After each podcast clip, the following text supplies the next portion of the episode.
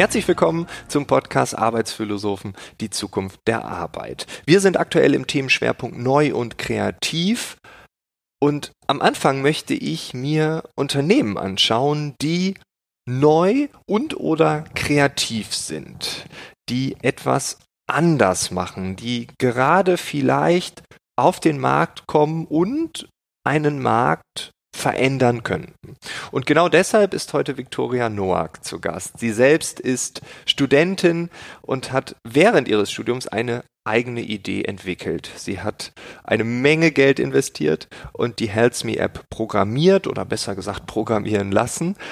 Und mit dieser App kann man Lebensmittel scannen direkt überprüfen, ob ich mit meiner Allergie, mit meiner Lebensmittelunverträglichkeit, mit meiner Haltung, vegetarisch oder vegan zu leben, einfach zugreifen kann oder besser die Finger von diesem Produkt lassen sollte. Mitte Juli war der Start. Also die Gründung ist ganz frisch. Und deshalb habe ich mir gedacht, wir könnten doch jetzt direkt nachfragen, wie ist es so, wenn man eine Idee auf den Markt wirft. Wir sind also just in time dabei und deshalb wünsche ich dir jetzt ganz viel Spaß mit Viktoria Noack.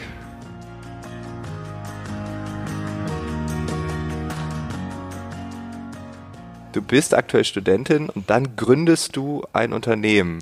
Ich meine, das ist ja nicht normal. Also hat, warst du im Studium gelangweilt oder hast du gedacht, okay, das ist jetzt sehr viel Theorie, jetzt muss ich auch mal in die Praxis abdriften?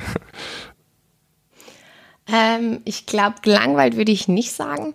Ich habe in dem Studium, das ich in Heidelberg gemacht habe, das war sehr praxisorientiert. Das heißt, wir haben eh viel an Cases gearbeitet und über Businessgründung und über diese ganzen Prozesse geredet, weshalb ich glaube, ich gar nicht dieses Entweder-Oder hatte, sondern eher ähm, dadurch inspiriert wurde, selber über Lösungen nachzudenken. Und deswegen war für mich auch einfach die Möglichkeit da, das, was ich tagsüber lerne, dass ich das dann mittags anwenden konnte und an meiner eigenen Idee zu spinnen und die dann ein bisschen zu konkretisieren auch. Mhm. Und wie, wie kamst du zu dieser Idee? Ich meine, ähm, man gründet ja nicht, wahrscheinlich nicht einfach ein Unternehmen, weil man sagt, so, ich studiere äh, grob gesagt BWL, jetzt muss ich auch irgendwas gründen, sondern ähm, ich meine, war das einfach, bist du morgens aufgewacht und dann war die Idee da oder war das etwas, was eh schon immer in dir gereift ist? Ähm, ich würde sagen, ein Mix aus beidem. Äh, der Hintergrund ist dazu, ich habe eine sehr gute Freundin von mir, die hat sehr, sehr, sehr viele ähm, Nahrungsmittelallergien und muss echt aufpassen, wenn sie einkauft, was ich, sag ich mal, über die Jahre immer mitbekommen habe. Ich habe auch viele andere Freunde, die vegan und vegetarisch sind und ich glaube, ähm, jeder kennt die Freunde, die irgendwie auf eine spezielle Ernährung angewiesen sind. Ähm, und ich hat, muss sagen, ich hatte schon immer irgendwie diese intrinsische Motivation, irgendwas zu gründen, aber hatte nie so richtig die Idee, was es genau sein soll. Ähm, und der Gründungsmoment, sage ich mal, oder die, der Moment, in dem ich die Idee hatte, der war eigentlich ganz banal. Ich saß nämlich am Frühstückstisch und wir hatten Wasser mit einem Gespack auf unserem Tisch stehen, was wir normalerweise nie haben zu Hause. ähm, und ich habe es Gedanken verloren, einfach durchgelesen, habe dann gesehen, wie viele Konservierungsstoffe und zusätzliche Stoffe in Wasser drin sind. Natürlich mit Geschmack, aber trotzdem Wasser. Ähm, und da habe ich mir persönlich einfach die Frage gestellt, wie Menschen, wie meine Freundin zum Beispiel, das machen, die einfach auf eine bestimmte Ernährung angewiesen sind oder auf bestimmte Stoffe verzichten müssen ähm, im täglichen Einkauf. Das ist für uns, sage ich mal, die jetzt nicht viele Allergien haben oder freiwillig auf Produkte verzichten, eine andere Angelegenheit, als wenn du im Zweifelsfall wirklich allergisch darauf reagierst. Und äh, ich muss sagen, ich glaube, ich habe während des Studiums äh, in einem äh, Kleidungsunternehmen als Verkäuferin gejobbt und deshalb hatte ich so oder wusste ich, wie viele Sachen in einem Barcode gespeichert werden können. Bei Kleidung sind es dann Saison und Farbe und so weiter und habe mir dadurch dann gedacht, dass in, weil auf jedem Produkt ein Barcode drauf ist, dass da ja ähnlich viele ähm, Informationen gespeichert sein müssten. Und so bin ich sozusagen auf die Idee gekommen, dass ich anhand einer App, ich meine, Apps sind gängig, jeder nutzt sie, ähm, die Möglichkeit schaffen möchte, dass man eben anhand eines Barcode-Scans sehen kann, was in einem Produkt ist und es im besten Falle dann auch noch filtern kann, um eben Leuten wie meiner Freundin dann weiterzuhelfen oder eben das ein bisschen zu erleichtern. Und ja, auf jeden Fall. Wie ich, wie ich davor gesagt habe. Richtig gut. Ja. Aufgrund von meinem Studium hatte ich dann irgendwie auch schon äh, die Thematik drinnen. Von daher lag, war das dann ganz gar nicht so fern. Ja, ja. Es zeigt auch, wie schön es, es sich einfach zusammenfügt. Ne? Also du hast immer ein Problem gesehen und auf einmal kommt dir die Idee, Mensch, man könnte doch, weil du einen anderen Blickwinkel hast, in, einem, in einer anderen Branche jobst, äh, einen Barcode in der Hand hältst. Also es klingt ja so logisch, aber es ist ja nicht logisch. Ja. Das sind ja Zufälle, dass das eine gute Freundin von dir ist, über Jahre lang eine gute Freundin, dass du dann dort diesen Barcode in der Hand hältst, dann auch BWL studierst und so. Also das klingt im Nachgang immer so logisch, aber das ist ja nicht logisch, sondern du hättest ja auch auf andere Ideen kommen können. Ja, auf jeden ja. Fall. Für mich war es dann in dem Moment auch völlig logisch. Deswegen ähm, war dann dieser Gründungsprozess oder sag ich mal, dies, diesen Prozess an der Idee zu arbeiten für mich dann eben auch sehr logisch, weil ich gedacht habe, so, ja, also theoretisch habe ich ja alles und was hindert mich jetzt daran, daran zu arbeiten? Ja, ja cool. Ja, es ist, wie gesagt, es ist, fühlt sich logisch an, aber auch ja. da sind ganz viele Zufälle drin und dennoch ist es logisch. Also das ist so dieses Gefühl, was ich immer habe. Ne? Im Nachgang sieht es nach, einem, nach einer ganz logischen Abfolge aus aber es waren ja ganz viele Zufälle dabei und in dem Moment ist es nie logisch, sondern dann irgendwann. Und das finde ich total ja. spannend. Ähm, und dass du das, dich dann im Studium traust, das zu machen. Also Chapeau, das machen wenige. ich muss sagen, zu dem Studium dazu. Ähm, meine Uni war eben praxisorientiert, was ich auch gesagt habe, aber die haben auch sehr eng mit dem Gründerinstitut zusammengearbeitet.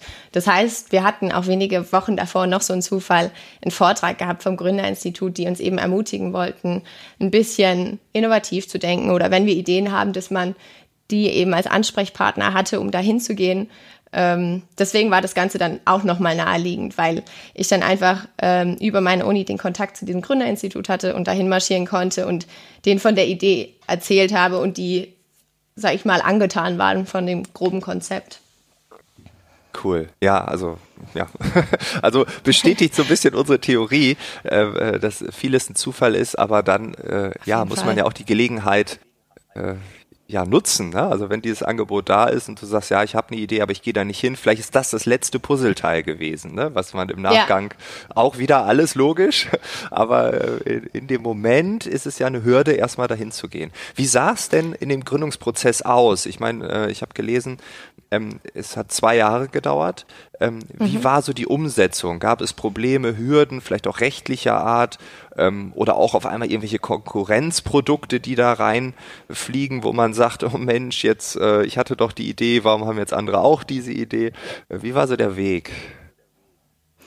Ich würde sagen, die größte Hürde an der ganzen Idee von vornherein war die Datenbank oder diese Datenbasis irgendwie zu finden.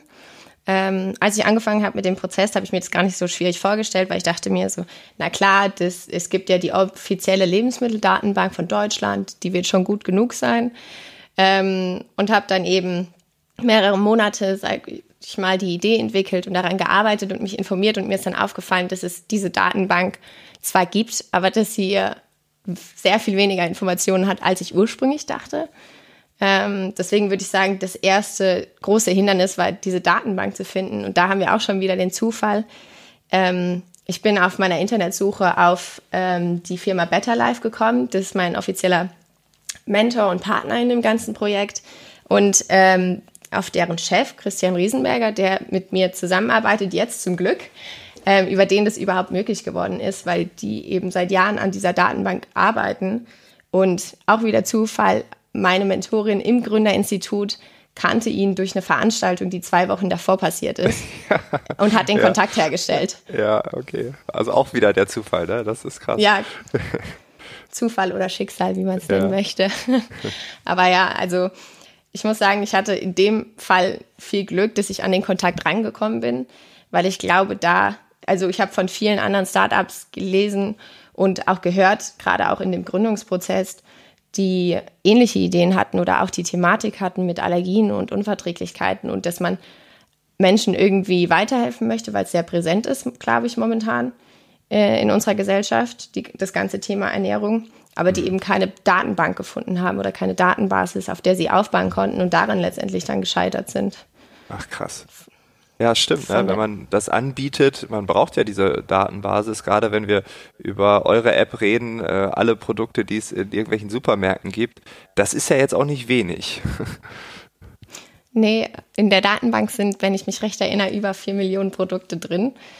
Wow. Und das muss man sich erstmal vorstellen. Also gerade viele Markenprodukte sind drin. Bei Discountern gibt es ab und zu noch Probleme, weil die ihre Daten gerne für sich behalten.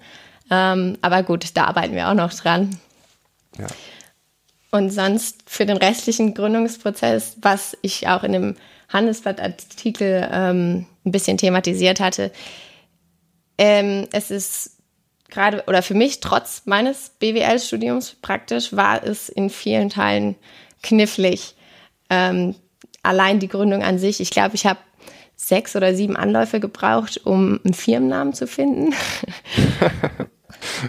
weil der eine schon vergeben war, der andere, ich hatte eine Idee, die war dann, glaube ich, für ein Architekturunternehmen in Berlin schon vergeben, der Name, und ist deswegen gescheitert. Also allein beim Notar habe ich mehrere Wochen und mehrere Anläufe gebraucht, um den richtigen Namen zu finden. Damit hat es schon angefangen. ähm, aber auch gleich nach meiner Gründung, die war letztes Jahr im August und dann zwei Wochen nach der Gründung habe ich dann äh, Post bekommen, dass ich meine Steuervorauszahlung ähm, ab oder einreichen muss, dass ich sozusagen prognostizieren soll, wie viel Umsatz ich in dem nächsten Jahr mache, wobei ich noch nicht mal die Programmierung gestartet hatte von der App. Oder bei der IHK, dass ich dann Rechnung über Rechnung bekommen habe von der IHK als sozusagen offizielles Mitglied. Aber selbst als BWL-Studentin war ich darauf nicht vorbereitet, obwohl man denken müsste, dass man da irgendwas weiß. Aber das waren alles so. Ja, das ist so dann die, die, diese ja, Bürokratielawine ein Stück weit auch. Ja. Also Prozesse, die ja nicht im Studium gezeigt werden, aber die einfach dazugehören. Sobald man eine äh, GmbH, eine UG oder sonst was mhm. gründet. Das ist, ich habe es auch einmal mitgemacht. Ich habe es mittendrin abgebrochen, weil ich so angepisst war von diesen ganzen Dingen, die da auf mich eingeprasselt sind. Bei mir ist auch ein Name abgelehnt worden, obwohl wir schon doch sehr sehr ausgiebig recherchiert haben. Und äh, irgendwann habe ich gesagt, boah, ich habe keine Lust mehr, ich habe keinen Bock mehr und habe dann einen anderen Weg gewählt, der deutlich ja. stressfreier war. Ähm, naja, hat dann auch wieder Vorteile, aber auch wieder Nachteile. Also wie gesagt, muss man, ja, das sind so Dinge, die lernt man nicht, die lernt man dann im Tun. Ähm, muss man genau, aufpassen, dass man ja. die Energie oben behält. ähm, aber hattest du denn sowas wie, ähm, äh, ja, Leute, die dir den Rücken gestärkt haben, du hast eben von einem Mentor gesprochen, aber auch irgendwie Freunde, Familie, vielleicht auch potenzielle Investoren, äh, die ja vielleicht äh, mit investieren wollten oder sowas. Also wie, ja, bist du da umgegangen? Warst du Einzelkämpferin oder sagst du, nee, das war schon ein krasses Umfeld, was mich immer wieder bestärkt hat? Ich muss sagen, ich hatte ein, oder meine Familie hat mir sehr geholfen. Meine Eltern sind beide ähm, auch im Business tätig, also haben eine gewisse Expertise, mit der sie mir helfen konnten, gerade auch dann, als es um den ganzen Gründungsprozess ging und alles alle Formulare und die, den ganzen, die, ja, wie gesagt, die Bürokratielawine, die du gerade erwähnt hast, die dann auf mich zukam sozusagen. Ähm, da und zum anderen, dass meine Familie mir sozusagen als Info für die, die Programmierung der App habe ich mein Studienkonto aufgebraucht sozusagen geschlachtet. Ähm, und das konnte ich natürlich dann auch nur machen, weil meine Familie gesagt hat, okay, wir stehen hinter dir, die Idee ist gut, wir glauben daran und wir helfen dir dann danach hin, weil ich jetzt immer noch studiere, ähm, dich zu unterstützen. Weil natürlich, ich habe einen Nebenjob, den ich jetzt die ganze Zeit noch gemacht habe vor Corona, ähm, aber der reicht dann auch nicht aus, um eine Wohnung zu finanzieren und, sage ich mal, so das tägliche Leben. Ähm, von daher meine Familie auf jeden Fall. Ich habe viele Freunde, die, mit denen ich gesprochen habe, die an Nahrungsmittelallergien ähm, leiden, bei denen ich immer wieder nachtesten konnte, was finden die cooler. Ich glaube, alle meine Freunde mussten im Entwicklungsprozess irgendwie meine App angucken und Designs entscheiden und sagen, was sie besser finden. Ähm, und ich hatte, wie gesagt, an dem Mentor diesen Christian Riesenberger, der mir geholfen hat mit der Datenbank, der auch ein unglaubliches Netzwerk hatte, das ich ähm, nutzen konnte. Das war auf jeden Fall die Unterstützung, die ich brauchte. Ich glaube, sonst wäre ich auch nicht zu dem Punkt jetzt gekommen, dass ich die App hätte. Ähm, auch durch den Mentor, den ich hatte, habe ich dann die Firma in der Ukraine gefunden, mit der ich letztendlich dann die App programmieren lassen habe. Ähm, und das sind all diese Schritte, die man alleine einfach nicht hinbekommt. Hm. Ja, da bin ich bei dir. Ich glaube auch, dass man immer irgendwie, ja, jetzt böses Wort, aber Netzwerk braucht. Das äh, ja. muss aber kein Business-Netzwerk sein, das können Freunde sein, das kann Familie sein, das kann dann auch ein Mentor sein, ne? aber man braucht halt, glaube ich, dieses, ja, die, dieses Rückgrat einfach, ne? Also eine starke Basis im Hintergrund, die einen dann hilft. Wir machen eine kurze Werbepause, denn unsere heutige Episode wird dir präsentiert vom digitalen Versicherungsmanager Clark. Ich weiß nicht, wie du zu dem Thema stehst. Ich selbst habe einen sehr überfüllten Ordner. Neue Post wird nach dem Prinzip Hoffnung hoffentlich an der richtigen Stelle einsortiert. Einen Überblick habe ich, ja, aber nicht im Detail. Und genau das geht anscheinend sehr vielen Menschen genauso. Darum gibt es seit fünf Jahren die App. Clark hat mittlerweile über 200.000 Kunden in Deutschland und Österreich. Die App gibt dir einen Überblick über deine Verträge und zeigt dir Sparpotenzial auf. Und das passiert mit einem Robo-Advisor, darum digital. Das heißt, ein Algorithmus vergleicht deine Verträge mit den Tarifen am Markt. Im besten Fall ist bei dir alles optimal, im schlechtesten Fall bist du danach deutlich besser aufgestellt. Ganz wichtig, wenn wir über Robo-Advisor reden, es gibt nicht nur einen Algorithmus, sondern auch echte Menschen. Das heißt, Versicherungsexperten von Clark stehen dir per Mail, per Telefon und im Chat sofort zur Verfügung, wenn du sie brauchst.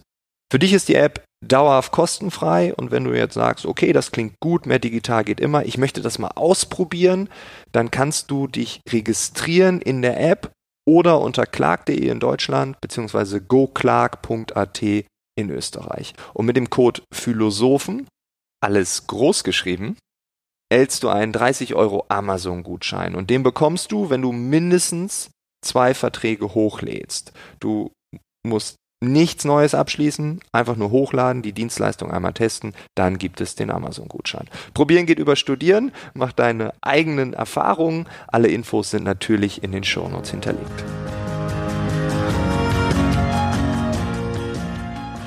Ähm, aber du hast gerade gesagt, du kommst aus so einer Unternehmerfamilie. Glaubst du, das ist ein, ist ein ausschlaggebender Punkt für deinen Weg? Weil ich meine, viele, die studieren, das sagen die ganzen Statistiken oder jetzt auch durch Corona, ich habe mit ganz vielen auch jungen Leuten gesprochen, die dann sagen, ja, jetzt ist äh, auf einmal die Verwaltung wieder ganz interessant, weil das ist ja sicher und so. Ähm, warum gehst du diesen Weg? Du hättest ja auch ganz entspannt dich vielleicht irgendwo anstellen lassen können. Ähm, war das eine Option oder war so gleich so, nee, ich bin ja auch familiär geprägt, was eigenes aufzubauen? Also eine kreative Unternehmerin, das kann ich doch sein. Ähm, ich würde sagen, meine Eltern haben mich auf jeden Fall immer ermutigt, ähm, was zu machen. Sie haben beide gesagt, ich, ich soll was aus meinem Leben machen, aber jetzt im positiven Sinne. Ähm, aber ich muss sagen, ich habe damals dieses Risiko gar nicht so wahrgenommen. Also klar, ich hatte oder habe immer noch den Plan, dass wenn es aus irgendeinem Grund nicht funktionieren sollte, ich bin zwar von der App überzeugt und ich hoffe, dass auch viele Leute davon überzeugt sind, aber wenn es nicht davon äh, funktionieren sollte, im Endeffekt kann ich immer noch arbeiten. Der Wunsch war natürlich immer, was Wirkliches zu erstellen und zu dem Zeitpunkt, als der Gründung habe ich dieses Risiko, was ich jetzt sozusagen habe, gar nicht so wahrgenommen. Da war ich irgendwie ein Stück weit naiv und habe halt gedacht, ja, okay, ich arbeite daran. Ich habe lange und hart daran gearbeitet, weil ich die Idee cool fand. Ähm, aber habe dieses Risiko gar nicht wahrgenommen, muss ich sagen, bis es eigentlich zu den Entwicklungskosten kam und zu dem persönlichen ja. Investment, was ich dann machen musste. Ähm, von daher war das für mich immer eher am Anfang so eine Sache, okay, ich probiere es mal aus und gucke, wie weit ich komme. Und dann, als ich an diesen Punkt gekommen bin, ähm, hatte ich eben schon zwei Jahre lang daran gearbeitet und Zeit investiert und viel Geld investiert und hatte schon dieses Netzwerk und wusste, wie gut die Idee ankommt und wollte deswegen es weiter durchziehen und habe mich dann eben dazu entschieden, das selber zu machen, weil ich kein Glück oder selber zu finanzieren, weil ich kein Glück hatte, ähm, eben einen Investor oder einen Angel Investor oder irgendjemand an Land zu ziehen bis dahin. Ähm, aber ich würde sagen, im Prinzip momentan verliere ich nichts. Natürlich ich, es ist viel, viel Geld auf dem Spiel und ich hoffe auch, dass alles gut gehen wird. Aber selbst im schlimmsten Fall ähm, habe ich eine Erfahrung fürs Leben gesammelt und ich habe sehr, sehr viel gelernt durch den ganzen Prozess, durch das Startup. Ich glaube, ich weiß jetzt sehr viel mehr, als ich zu Beginn meines Studiums wusste und das nicht nur durch Studium, sondern gerade auch, dass ich sehr viel eben an diesem Startup gearbeitet habe. Und als Studentin jetzt, muss ich sagen, war ich ja auch in dieser Position. Ich musste keine Familie ernähren und hatte diese Sicherheit von meiner eigenen Familie und diese Unterstützung, die da war, weshalb für mich es irgendwie nie zur Debatte stand, es nicht zu tun. Mhm. Ja, okay, kann ich vollends nachvollziehen. Ähm, aber spannend, dass du das sagst, weil äh, ja, eigentlich dieses, ähm, wir machen eine Erfahrung, äh, die, also wer weiß, wo es hinführt. Ne? Und wenn du diese Überzeugung jetzt schon hast, ich glaube, dann, dann lebt es sich und schläft es sich auch deutlich entspannter. da bin ja. ich äh, ganz fest von überzeugt. Aber jetzt ist die App ja online. Ähm, mhm. der, der Launch war vor kurzem. Ähm, aber damit ist die Arbeit ja nicht vorbei. Äh, ich habe so ein bisschen gestalkt auf deinem Profil, äh, so ein bisschen im Internet und so. Sehr und gut. Zum Beispiel bei, ja, ja ich habe sie auch schon runtergeladen und ausprobiert. Aber bei LinkedIn ähm, geht ja schon los. Also ähm, mhm. so Nutzer machen dich und euch ja auch schlauer. Also da, ich habe einen Kommentar gefunden, Fructoseintoleranz fehlt. Und da hast du direkt geschrieben, super, ist notiert, beim nächsten Update äh, wird das mit aufgenommen. Ähm, wie, ja. wie wichtig sind dir die Nutzer? Äh, weil ich meine, eine Idee ist ja jetzt geboren, sie ist am Markt und trotzdem geht die Arbeit ja jetzt erst los. Also du musst die Idee ja weiterentwickeln. Die Nutzer kommen wahrscheinlich noch mit viel mehr Feedback. Das Produkt wird immer weiterentwickelt. Also wie wichtig sind dir die Nutzer? Also im Kern klar, sehr wichtig, sonst hättest du die App nicht entwickelt. Aber so die nächsten Schritte werden doch eigentlich von denen vorgegeben, oder? Ja, auf jeden Fall. Ich würde sagen, die App jetzt in dem Sinne, wie sie jetzt am Markt ist, ist ähm, sowieso nur der Start, weil wir haben natürlich unsere Recherche gemacht und haben uns mit oder viel mit ähm, Allergien und Unverträglichkeiten auseinandergesetzt. Deswegen haben wir jetzt sozusagen momentan diese Liste an Allergien, die im, in der App vorhanden ist. Deswegen fand ich es so interessant, dass dieser Nutzer auf LinkedIn dann eben geschrieben hat, Fructoseintoleranz, weil ich persönlich hatte das überhaupt nicht auf dem Schirm gehabt.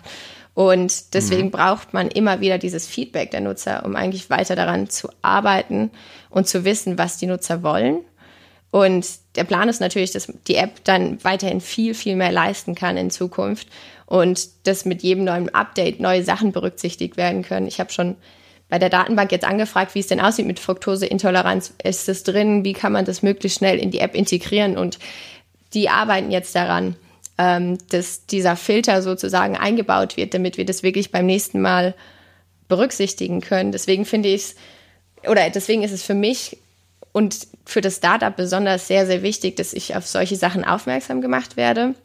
Und ein Feedback, ein dauerhaftes Feedback zu bekommen, damit man weiß, in welche Richtung die App weiterentwickelt werden müsste, weil wir natürlich, wir haben Ideen, wir sagen, okay, für Krankenkassen wäre es super interessant, wenn Leute, die jetzt neue Allergien haben, zum Beispiel bei Ärzten, dass die die App als Hilfeleistung bekommen, aber auch die, das ganze Thema unverpackte Lebensmittel ist natürlich interessant, aber um in diese ganzen Richtungen zu gehen, glaube ich, ist es umso wichtiger, dass man das Feedback der Nutzer bekommt, weil ich kann mir viel überlegen, meine Mentoren können sich viel überlegen, aber letztendlich sind die Nutzer ja die, die es am Ende gut finden müssen. Deswegen ja, freue mich sehr Fall. Ähm, du, du sprichst jetzt so von Feedback. Könnte man auch davon sprechen, dass man sagt, wir outsourcen die Kreativität? Stück weit ja, auf jeden Fall, würde ich sagen. Weil im Endeffekt möchten wir das Produkt ja so bauen, wie die Nutzer es haben möchten. Und wenn sie kreativ sind und das, sage ich mal, technisch umsetzbar ist für uns, dann auf jeden Fall. Ich finde das interessant, weil ich hatte ähm, nach einer Veranstaltung, wo es auch um Innovation ging und so, war so einen ganzen Tag über Innovation, und da hatte ich die Diskussion mit jemandem, dass er sagte, ja, jetzt wird auch schon hier irgendwie Produktentwicklung und so outgesourced, das ist wie, wie, wie bei Ikea, man muss den Schrank selbst zusammenbauen, jetzt soll man noch die Produkte selbst erfinden. Und das war so, ich der Meinung war, ja, ist doch gut. Also wenn du ähm, etwas nutzt und sagen kannst, wie es besser ist, damit du es noch besser nutzen kannst, ist doch gut, dass man dir die Chance gibt. Und der hat das dann eher so gesehen, dass er sagte, nee, findet er nicht gut, weil er bezahlt doch für etwas Fertiges. Und ähm, mhm. das habe ich äh, nicht verstanden. Also wir haben dann diskutiert und so, sind auch auf keinen Nenner gekommen. Gut, da fehlten mir vielleicht dann auch die richtigen Argumente, aber ähm, Ja, also ich habe die, die Hypothese, dass viele Unternehmen viel zu wenig Kundenfokussierung haben. Also der Hauptteil der Energie wird dann intern verbraucht in Meetings und in Karriereplanung und was weiß ich. Ne? Also ähm, wie kann ich die Macht ausweiten? Wie kann ich der Bürokratie gerecht werden und so? Und dann sind da draußen Kunden, die sagen die ganze Zeit, wir hätten gerne Fructoseintoleranz, nur als Beispiel jetzt bei dir, aber das sieht ja. keiner. Also es guckt keiner aus ja. dem Fenster. Und äh, das ist ja dann kein Outsourcing oder ist es schon vielleicht Outsourcing, aber es ist ja gar nicht negativ, sondern es ist ja positiv, es ist doch richtig gut. Also nur dann können wir ja dem, dem Nutzen gerecht werden, den Nutzen stiften, den wir stiften wollen, oder? Ja, auf jeden Fall. Also in Deutschland gibt es wenn äh, über 24 Millionen Menschen, die theoretisch irgendeine Unverträglichkeit haben oder auf irgendwas verzichten. Und wenn ich mir überlege, dass ich für all die das perfekte oder die perfekte App bauen soll, das würde ja gar nicht funktionieren. Deswegen glaube ich, ist dieser Kundenfokus besonders wichtig, gerade bei kleinen Unternehmen, dass sie eben direkt darauf reagieren können, um das Feedback der User einzubauen, um die App zu verbessern. Und das geht bei großen Unternehmen, da bin ich derselben Meinung, oft verloren. Einfach durch den Prozess intern. Hm.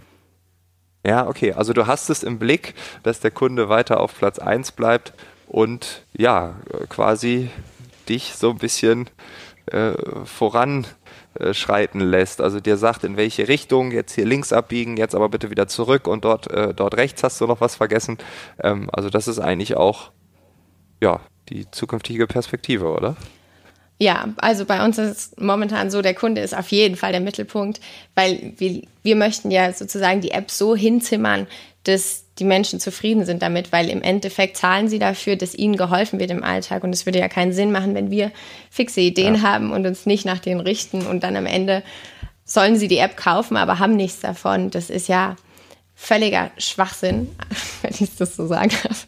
Ähm, aber jetzt im Vergleich zu großen Unternehmen hat man dann natürlich das Glück, dass man ganz anders mit dem Konzept umgehen kann. Ich meine, große Unternehmen haben oft bestimmte Ziele, die sie erreichen müssen und dann rücken wahrscheinlich die Kundenbedürfnisse einfach ein Stück weit in den Hintergrund, weil der äh, Druck zu groß wird. Ähm, und klar, man hat auch einen gewissen Druck als Start-up, ähm, was zu kreieren, was Sinn macht. Aber ich meine, wir haben jetzt noch die Freiheiten, uns viel mehr danach zu richten, was Kunden möchten und eben das Bestmögliche für sie zu bauen. Mhm.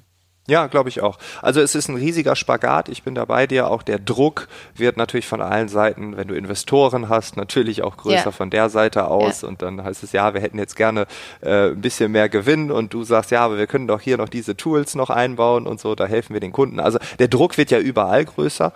Ähm, aber ja, ich glaube, das ist die große Erkenntnis heute.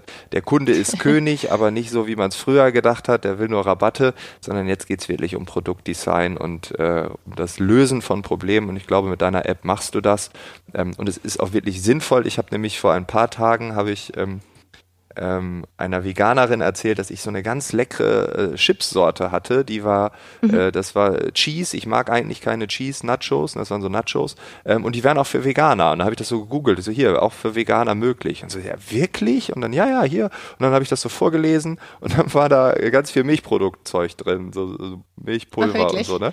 Und dann ich so, ja, ja. hier steht aber für Veganer. Aber hier drin steht in den, in den Allergenen, die waren dann ja auch noch fett mhm. markiert, ähm, wegen Laktoseintoleranz und so, wo ich dachte, krass, da brandet man etwas als vegan und es ist gar nicht vegan. Und wenn man hinten auf die Zutatenliste guckt, dann sieht man, dass es nicht vegan ist. Aber wir vertrauen doch eigentlich diesem Label. Und da eine Kontrollinstanz zu haben, hätte funktioniert. Äh, und deine App wäre wahrscheinlich angeschlagen, hätte gesagt, oh, Laktoseintoleranz bitte nicht nehmen. Und wenn man vegetarisch ja. einstellen kann äh, oder vegan einstellen kann, dann hätte man das auch bekommen. das ist, glaube ich, so genau die Transparenz, die wir suchen, dass ja, man ja. einfach solchen Siegeln besser vertrauen kann oder schneller einen Überblick bekommt, was in Lebensmitteln drin ist, wie ob es in den Chipstüten ist oder in dem Wasser mit Geschmack oder in welchen Lebensmitteln man auch immer vor sich hat. Spannend auch, dass wir die Beispiele nehmen, die man ja eigentlich nicht so viel konsumieren soll. Aber ja. die Freude am Leben darf ja auch weiter Wir haben ja alle bleiben. unsere Guilty Pleasure. ja, genau, genau. Der Cheat Day. Sechs Tage die genau, Woche. Ja. Victoria, vielen Dank, dass du ähm, äh, uns äh, deinen Einblick in ein völlig neues, junges Unternehmen präsentiert hast, ein Start-up. Wir wissen nicht, wo die Reise hingeht. Ich werde es beobachten. Ich bin mir sicher, äh, der ein oder andere, die ein oder andere Hörerin auch. Und ähm, ja, ich bin gespannt, wie viele App-Downloads du nach der Veröffentlichung dieser Episode hast. Wenn es einen kleinen Peak gibt, dann würde ich mich freuen. Wenn nicht, ich drücke weiter die Daumen, dass alles gut läuft.